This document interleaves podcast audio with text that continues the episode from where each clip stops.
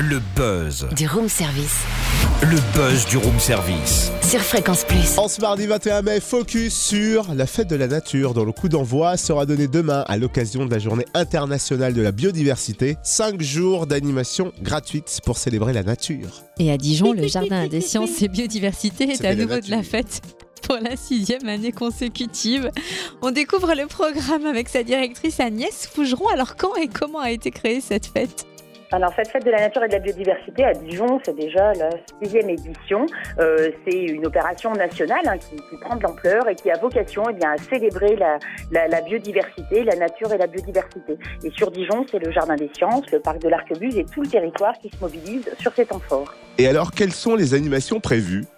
Alors cette année, c'est un petit peu particulier. On a fait le choix, outre euh, une visite guidée de notre exposition temporaire Nature Incognito le dimanche 26 mai à 15h au Jardin des Sciences, on a fait le choix cette année eh bien, de proposer euh, aux habitants dijonnais et tous les autres d'aller découvrir les oiseaux lactires en partenariat avec la LPO, la flore de la mode Giron avec le botaniste du Jardin des Sciences. Donc vraiment d'aller un petit peu partout sur le territoire pour découvrir des coins de nature, des espèces particulières et aussi des petits coins de nature que sont les jardins partagés qui sont disséminés sur l'ensemble du territoire. Donc on est à la fois avec une visite guidée de l'exposition au Jardin des Sciences dans le parc de l'Arquebuse et tout un ensemble de programmes qu'on va retrouver sur l'ensemble du territoire. Donc toutes ces petites informations de à quelle heure, comment, qui va me guider, qu'est-ce que je vais découvrir, on les retrouve sur le, le site internet justement de la Fête de la Nature, c'est fête-de-la-nature.com et vous regardez Dijon et vous avez tout le détail du programme.